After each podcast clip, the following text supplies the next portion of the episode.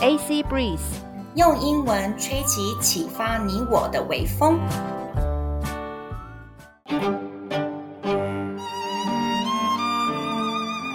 Hello everyone, this is Annie Ani, and you're listening to Chloe's Economist，克洛伊的经济学人。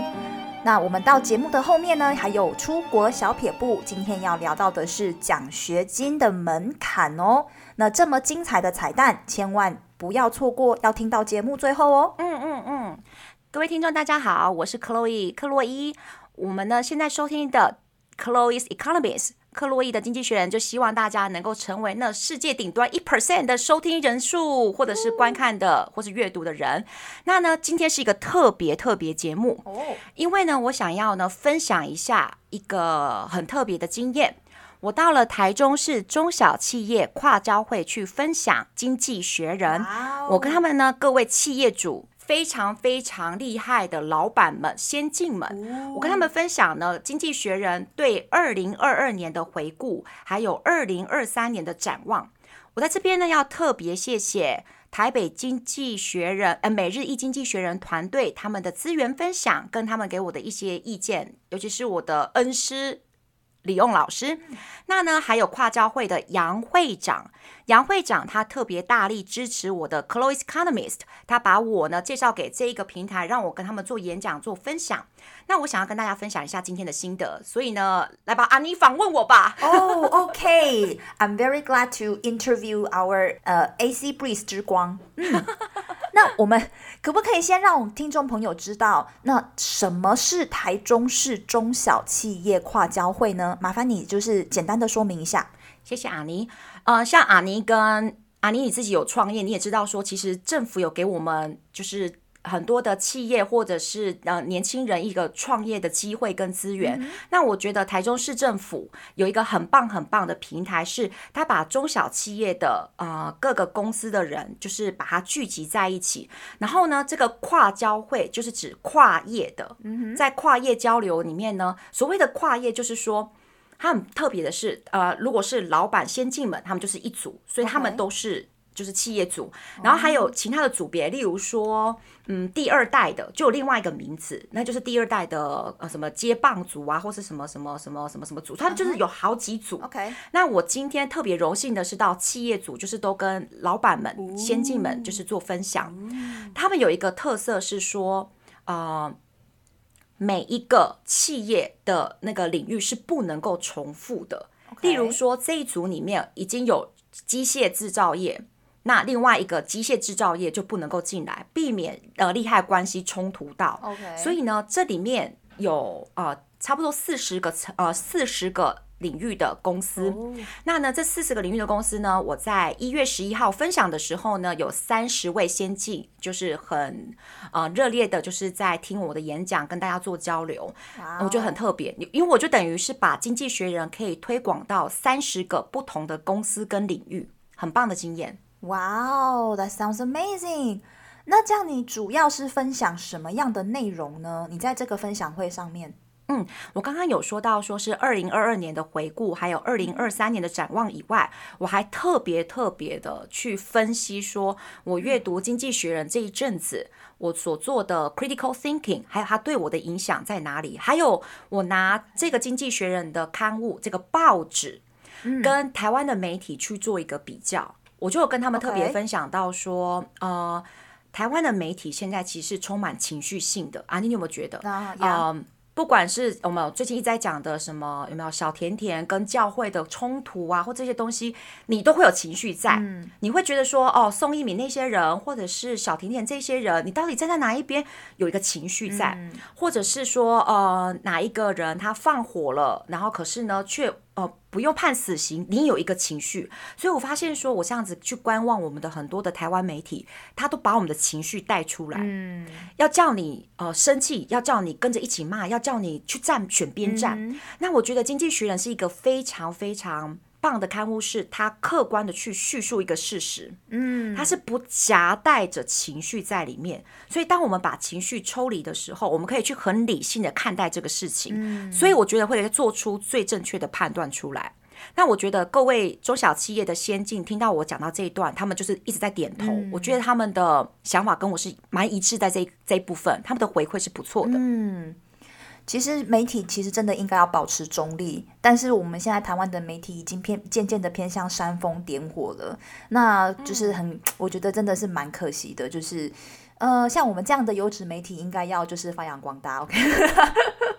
那可以可以聊聊说你的演讲跟他们呃之间的互动，呃就是这样子下来，你有什么心得呢？我要在这边特别谢谢，就是之前来到我的那个 Chloe's 呃 Economist，我有一个平台就是台中新戏谷，我邀请了很多各业界的人才来我的呃教室啊，来我的平台做演讲。然后我们两个的共同好朋友，他也是一个创业的非常积极有为的年轻人，阿丁。我在要做这个演讲之前，我有先去咨询一下阿丁，毕竟他在创业上面，他跟老板之间的互动是非常非常多，非常非常丰富。我跟他请益说，我在做这个演讲，我该怎么样？他就说到说，他问我很多问题。他说：“Chloe，你要不断问自己说，为什么老板要对你的这个平台有兴趣？为什么还要对经济学人有兴趣？为什么？为什么？”他挖了我很多为什么的时候，我要我就是要去想说。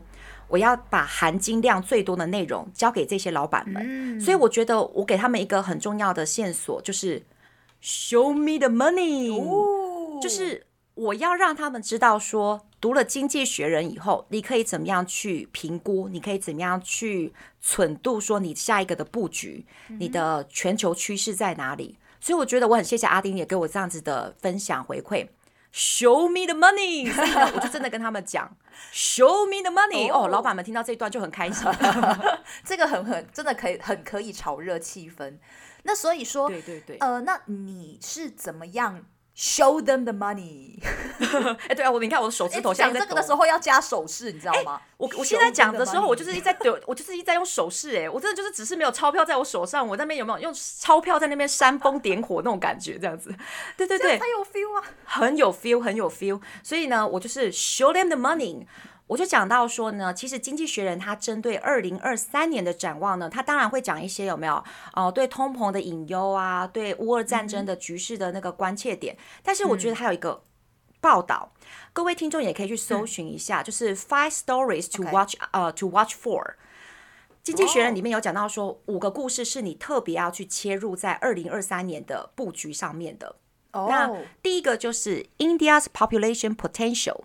Okay. The second one is psychedelic medicines. Mm-hmm. The third one is Japan's markets, mayhem. Mm-hmm. The fourth one is repairing the world. Okay. The last one is the coronation's colonial concerns. 嗯，这五个呢，我翻译一下中文。这五个面向，第一个就是说，印度它的人口上面的潜力在哪里？第二个呢，就是迷幻药会变成我们的一般就是被开处方签的药物了。 第三个就是日本的整个市场是不是二零二三年的一大隐忧呢？第四个是如何修复这个世界？第五个的翻译是说，在加冕典礼上面，就是要封王啊、封后的这个典礼上面所带来的殖民议题。那我要在这边跟大家好好分享，然后希望大家二零二三年一起发大财啊！哇哦，我觉得这个真的超级重要的。听到这一集的听众，你们都赚到了，然后赶快分享给亲朋好友。好，那让我们来从第一个来看一下，《经济学人》对 India's population potential 印度的人口潜力有什么样的看法呢？他在这边，因为它是一个二十二分钟的影集，我帮大家做一些就是内容的摘要重点。首先，他呢，第一个他在讲到说。经济学人里面的一些专家们有一个看法是说，印度有可能会取代中国成为第二个世界工厂，因为呢，在今年的二零二三年很精准哦，四月十四号，印度的人口即将超越中国。中国呢，这很很夸张，对不对？然后呢，它的人口两个大国人口都将达到十四亿哦，好多。然后呢，他有讲到几个很重要的面向。第一个，他们的啊百分之三的员工啊，我我先讲一下他的潜力好了。他们有百分之九十的人口其实都是非正式的工作，也就是说百分之九十的人口呢没有正职工作，是一个比较相对、oh. 呃比较像是临时工的工作。OK，所以呢，他呢政府希望说大量的外资跟当地企业可以创造出就业的机会，让这些人有工作，这样经济才可以慢慢慢慢的活络起来。OK，嗯。那呢，他可是呢，他有提出几个重点，就是说，经济学人他提出的隐忧。然后我我记得我在分享的时候呢，杨会长还有几个呢，就是对印度市场有兴趣的，他们就纷纷做笔记了。Oh. 第一个就是说，他们只有百分之二十的，就是青壮年的女女性是在就业市场当中的。为什么呢？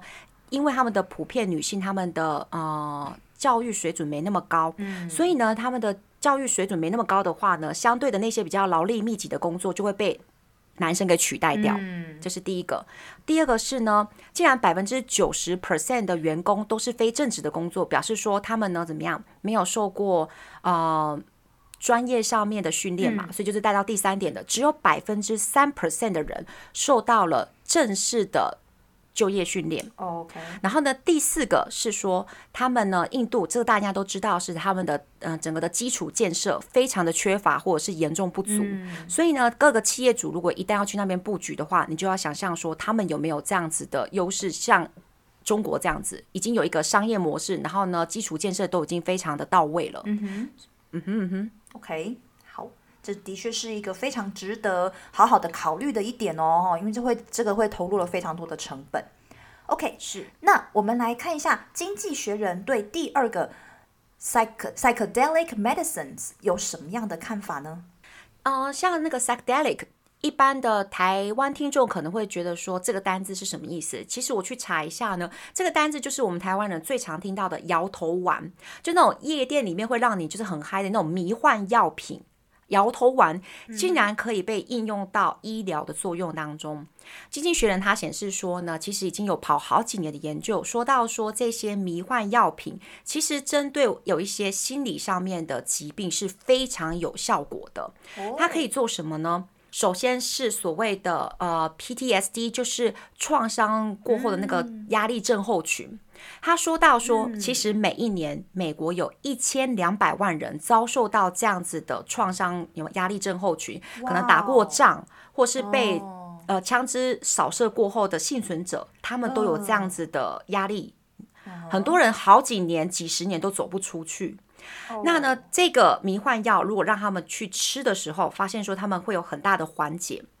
第二个可以治疗的疾病就是 depression，因为呢，这些迷幻药它呢放到我们的人体以后，他们去研究大脑，发现说很有趣的是，它会抑制我们人体大脑当中控制恐惧的这个区块，你就不会那么害怕，而且它会释放出让你觉得心情很好的 hormones 荷尔蒙。所以呢，depression 的患者就是忧郁症的患者，吃了这个迷幻药以后会心情好很多，这也是一一大福音，你知道吗？那第三个，它会治疗到的疾病，很有趣的是跟酒精有关系的 alcohol-related diseases or disorders。所以有一些人一直戒酒戒不了的，或者是他已经酒精成瘾到有一些后座就是后遗症的。都可以借由这个迷幻药，在二零二三年的时候呢，它即将被美国这个市场开始使用。那很有趣的就是哦，迷幻药，我们一般觉得嗑药的这个东西，竟然可以变成处方签的药品。我跟 Teacher 李用讨论，我就说，哎，那这个东西会不会被台湾人就是 abuse？我 Taiwanese abuse this kind of medicines。然后 Teacher 李用他跟我讲说，很好笑的答案，他说 Taiwanese abuse everything。台湾人滥用所有的东西，然后我就觉得说，哎、欸，对对对对对对对，然后我就想说，哎、欸、，it applies to Americans maybe，然后 就是可能美国人也会滥用所有的东西啊。你看哦，如果呃我们过度饮饮食，我们过度喝酒，我们过度吃呃安眠药这些东西，那他就会想到说，那我们要接地气，let's be realistic。如果我们有把这个东西，反正它都已经是在 black market，它已经都在黑市里面的嘛。那如果我们已经把它 legalized，我们可以课税，我们可以把它 put into regulation，我们可以把它好好的管制。所以这其实呢，只是把它从台面下拉到台面上，好好的管控，好好的用。因此会有更多人可以得到这个的益处。我觉得这样子的想法也是很棒的。嗯哼，阿妮，What do you think？嗯、um,，maybe yeah，就是像大麻 marijuana 这样子，mar marijuana 它如果说被好好管制的话，它是可以呃帮助像是癌症患者，可以让他呃就是减缓他们的疼痛。所以其实在，在嗯适当的管制之下，说不定是好的。那但是、嗯、但是其实这些医生们，如果说真的要变成处方处方签的药物的话，那其实医生们要对这个部分要也要好好的研究，因为要开多少。要怎么样开，那都是呃，真的要非常非常小心的。OK，好哦，我会我蛮期待就是这个接下来的发展。I'm looking forward to 呃、uh, the progress on this issue. OK，那接下来我们来看一下经济学经济学人对第三点 Japan's market mayhem 有什么看法呢？他一开始的时候讲的非常有趣的是说，there there will be one country。Which worsens the global recession in 2023？他说到说呢，即将会有一个国家在二零二三年的时候使全球不景气更加恶化。我看到这一段，我想说啊、哦、，China。我那时候心里的答案是 China，你知道吗？结果他没想到他爆出来的是 Japan。然后我有点吃惊。然后原来它里面的分析是这样子。现在的西方国家就是指呃欧美国家，因为通膨的关系，呃这些。央行们都在升息，他们把利率一直调高调高，他们想要控制通膨，不要再这么的夸张。有一个国家逆向操作，就是日本。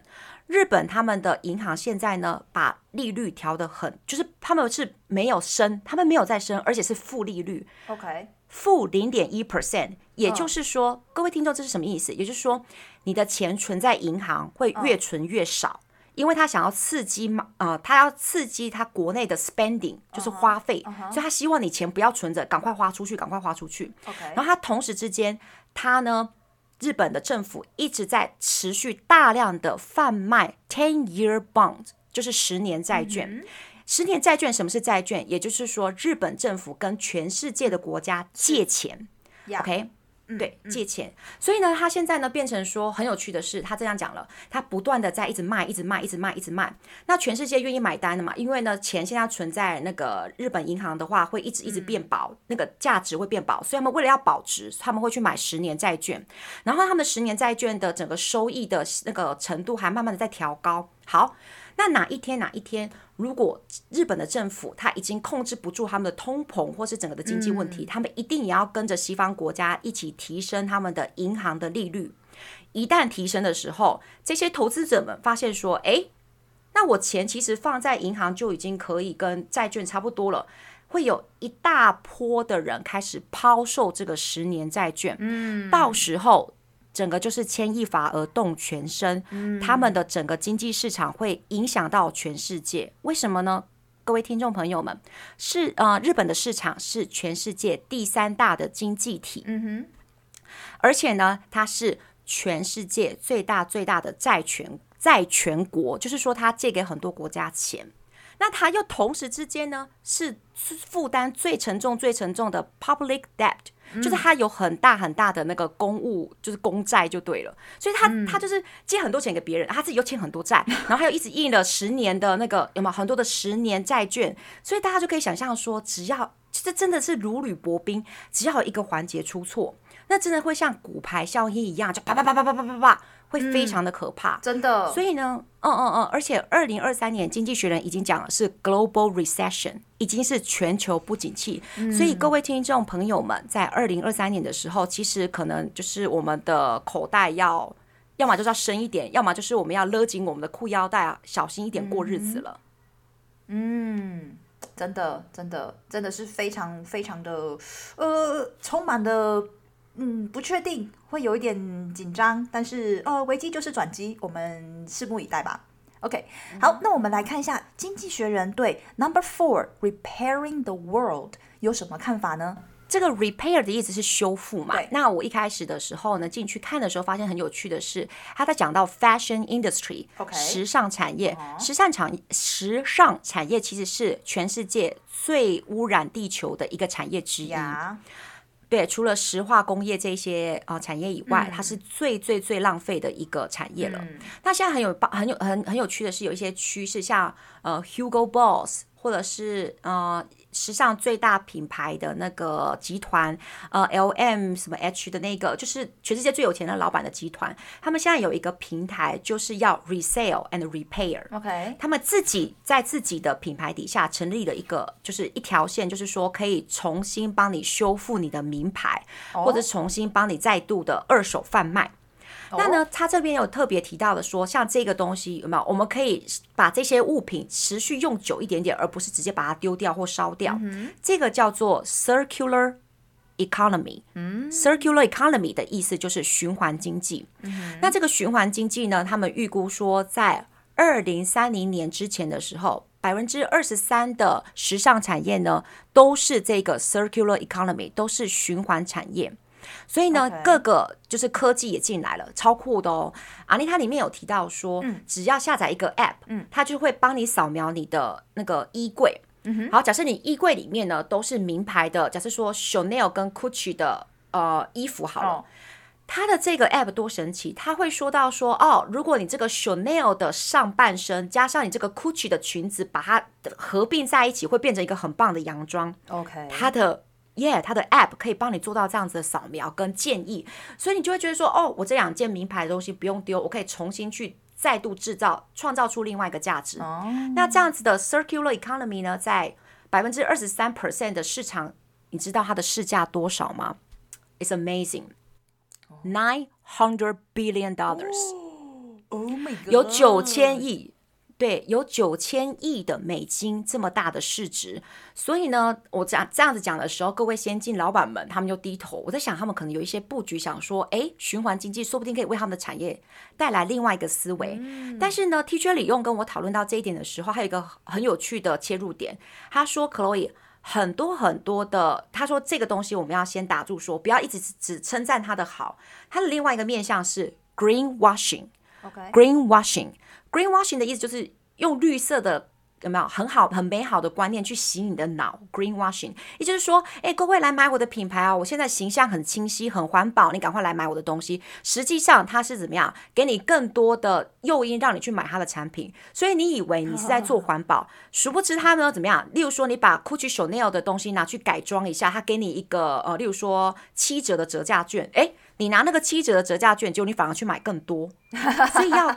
对，所以要小心，不要落入了这一些时尚产品品牌的一个陷阱。就是你到底是真的在，就是 reuse、reduce、recycle，还是其实你是在买更多？这是一个大家也要注意的面向。嗯嗯，真的，因为其实说实在的，商人他不会做赔本的生意。是那他之所以就是为什么这个循环经济的价值有这么大，那一定中途途中有利可图。那到底是这个利到底是从哪里来？哦、oh，That's a very good question 呀。嗯哼，所以大家要就是嗯勒那个刚刚才讲到说要勒紧荷包，那要更要小心一下钱要花在哪里哦。是 OK。好，那我们来看一下《经济学人》对 Number Five The Coronation's Colonial Concerns 有什么样的看法见解呢？Chloe，请你帮我们分析一下。嗯。这个议题其实是因为呢，今年的五月六号会有一个呃全球大事，就是英国的国王 Charles Third the Third，他即将被 crowned，他即将就是要封王了嘛，对不对？他其实已经就是就位了，只是这个正式的典礼要开始了这样子。结果呢，我就觉得其实对这一位国王有心生一点点同情之心。大家七十四岁应该要怎么样准备退休？他七十四岁要开始工作了，好辛苦哦。那呢？经济学人里面提到说，大家的关注点都放在他的太太，OK，呃，就是卡蜜拉 身上，对，因为他的那个王冠，他变成了 Queen 嘛，他的王冠呢，其实呢是一个很特别、很特别的钻石镶在上面的。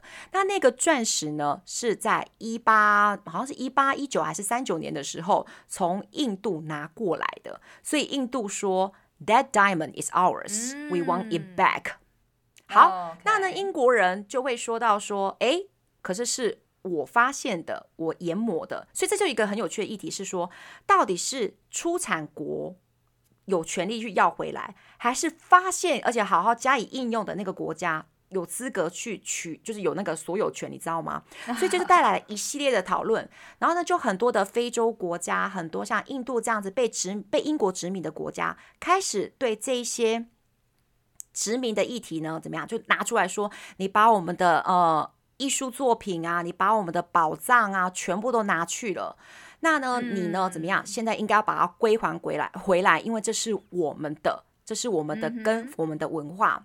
那在那个呃苏格兰的第一个博物馆啊，呃所谓的第第一个博物馆的意思就是说，呃好像是 Glasgow Glas Glasgow Museum，它是第一呃英国第一个博物馆呢，愿意归还他们当初从殖民国家搜刮，诶，搜刮不太好听，呃呃收藏，sorry，收藏过来的，对对，发现的那些呢艺术作品，他愿意归还给什么啊、呃、奈及利亚这些国家、oh, 有没有？对.对，那。对，所以呢，其实呢，我们这样听起来，完全就是为了要去实践一个什么 principle of justice，就是正义原则，有没有？我们呢愿意承认说，我们当初真的是把你们的东西拿过来，我们要归还回去。但是我们要来讨论的是另外一个议题了。请问呢，这些被殖民的国家，他们的当地人是不是真的很在乎说这些宝藏或是文艺作品归还过去呢？首先，第一个，好，钻石如果还还给印度了。那对这些呃很穷苦的人们，他们的民生需求会不会就因此获得改善？这是值得探讨的嘛？就是说，呃，对政府政府对政府可能是可以获得就是一个共识，可是对当地的人，对他们的生活改善有多少？这是值得讨论的第一个点。第二个点就是说，这些被殖民的国家，他们有没有那个能力跟设备去保存那些东西？嗯哼，这是一个很重要很重要的面向嘛。阿妮，你记不记得我们呃在那个壮游的时候，我们去大英博物馆，我们看到了全世界各地的文物啊、宝藏啊，有没有？Yeah，so many。然后呢，英国人对大英博物馆他不跟我们收门票，因为他知道说这都是来自于世界各地的宝藏跟文物品。嗯、然后呢，他就只是希望我们可以 donate，就是捐个钱让他们继续保存。对对对，随喜。那。他们有这样子的思维了，他们也知道说这个是世界各地的 collection 一个收藏。那我们就有讨论到说呢，很多的国家要回去，其实他们没有能力，跟他们没有那样子的设备去保存文物，结果那些文物呢，跟艺术作品最后毁于一旦。我举个例子，我查到了二零一八年的时候，巴西政府之前就跟那些什么美国啊那些国家说啊，你们呢把我们的东西搜刮起还回来。那各个国家呢怎么样还回去以后，他们整个的 collection 在二零一八年的时候，这一些百年的这些文物作品啊、宝藏啊，被一场大火。给全部都烧光光。Oh no! Rumor has it that 谣言是说，其实是有一些作品已经流到了黑市，已经被卖掉了，已经被偷偷的，就是暗度陈仓了。那不知道怎么收尾啊？一把大火烧掉，这样让你呢怎么样？有点就是类似那种死无对证，你完全没有办法呢怎么样去追寻？对，所以这个问题也会带来另外一个隐忧，就是说。你要正义原则，但是你有没有办法真的把这些东西好好保藏？还是不如就放在这些，例如说呃英国啊、法国这些有没有很厉害的博物馆？因为他们的设备基础都已经在那边了。嗯哼，对，这是另外一个值得讨论的问题。嗯，Yeah，if you want it back, you better preserve it well。就是你要你要回来、嗯、，OK？那但是你就是呃、uh,，for the culture's sake, for your own country's history's sake。You better keep it well，就是说你要把它要回来，OK？但是呃，对，要对得起你自己的国家的历史，对得起你自己的祖先，那请把它好好的保存好，这样子，对，嗯嗯呀，好，那今天呢，我们这个五个经济学人所整理的这些二零二三年的经济面向的深入的报道，我们就先聊到这边。那接下来呢，我们要来。聊聊我们今天的出国小撇步。那今天呢，Chloe 要跟我们分享这个 Alex 奖学金申请的门槛。那呃，那所以 Chloe 当初你在申请这个奖学金的时候，呃，他们定的门槛是什么？那你是如何去达成的呢？哦，我那时候申请的时候，我有一种感觉是啊，真是人外有人，天外有天。哦，我觉得申请 Alex 奖学金比台大还难考。对啊，哇因为你看我们台大考得上，对不对？可是我觉得奖学金的门槛有一点难。然后我跟各位听众分享一下，就是我当初申请上这个奖学金，它的门槛在哪里？当年啊，因为我是二零一零年到二零一二年的奖学金得奖主，那呢，他一开始的时候是说，呃，报名费先报名费好像是五千块，然后呢，一千五百块是五千块，因为这个价格一定是会随着这个我们的通膨会慢慢换，所以各位有兴趣的听众可以，反正它是一个基本的门槛报名费，但是最基本最基本的是他说他要托福 IBT 就是电脑考要七十九分，嗯哼。然后呢，跟你要精，就是你要熟悉拼音系统。嗯，各位听众，这两个门槛，呃，报名费没有问题，因为呢，怎么样，我只要省吃俭用，我可以去报名这个东西。但是呢，那个所谓的托福七十九分，嗯、对，就是我们呃不常，就是我如果没有事先先规划好的话。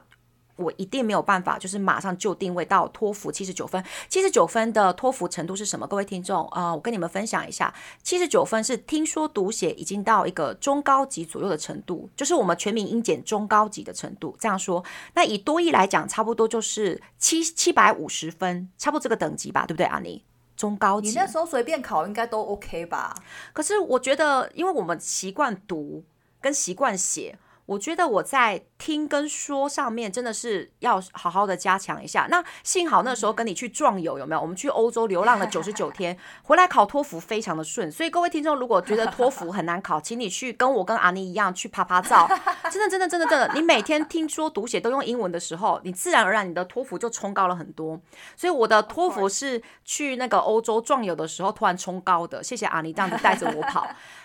所以托福呢要七百呃七十九分，但是我进去我我申请上了嘛，然后我就四处问一下那些也进去呃也进去这个奖学金的朋友们，其实蛮多人都是考到一百分，嗯、我没有我没有问到哪一个人的托福是考七十九分刚好进去的，这代表什么意思呢？七十九分是最低最低门槛，是你可以申请。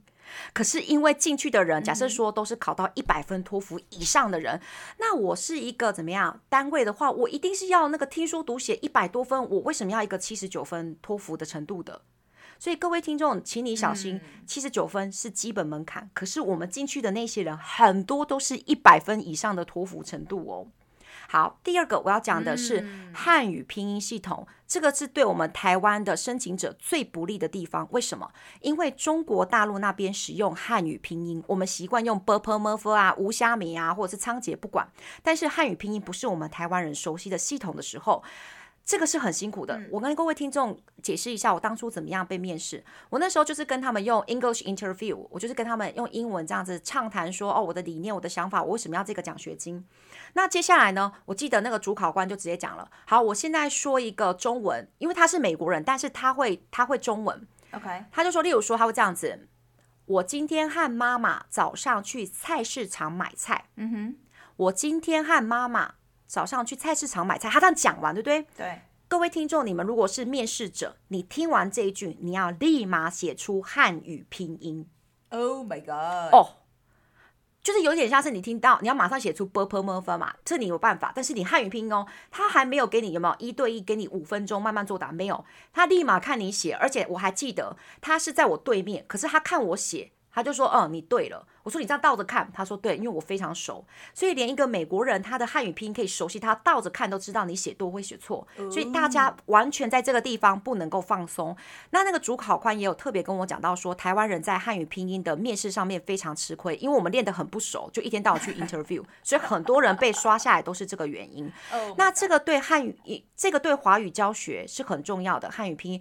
那我诚心诚意的建议大家，如果对这个奖学金有兴趣，请你把你的手机跟你的电脑。都设定成汉语拼音，因为我唯有这样子逼自己练。我每一个字要打之前，我要先想过，它才会变成我的一个反射神经。我你一讲什么，我现在马马上脑袋浮出的是汉语拼音，不是 b p m f 了。我我到现在，因为我还有持续保持那个汉语拼音跟那个华语教学的这个程度，我现在所有的输入法还是用汉语拼音。所以，请各位听众一定要这样子如是照做，你才不会去面试的时候就是手足无措。嗯，真的是非常非常实用的 tip，、嗯、而且就是 like what it says，practice makes perfect。真的就是要呃多多练习，呃，就是把所有的输入法全部都改成拼音，然后让让让自己非常非常的熟悉，像像 b p m 注音那样子的反射动作，然后才可以就是真的最顺利的通过这个面试。OK，那非常的就是感谢 Chloe 她呃 Chloe 你在这个部分的分享。那 Good luck to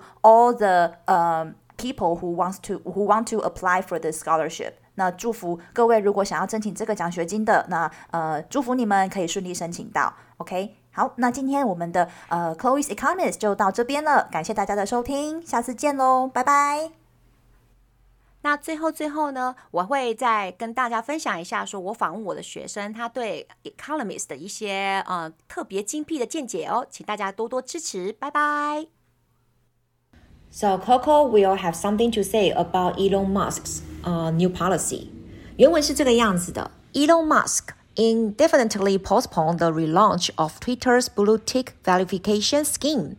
Mr. Musk introduced a charge a, cha- a charge for the service shortly after taking over the company, which has led to a large number of accounts impersonating celebrities and businesses, such as a fake Pepsi account which tweeted that Coca-Cola is a better drink.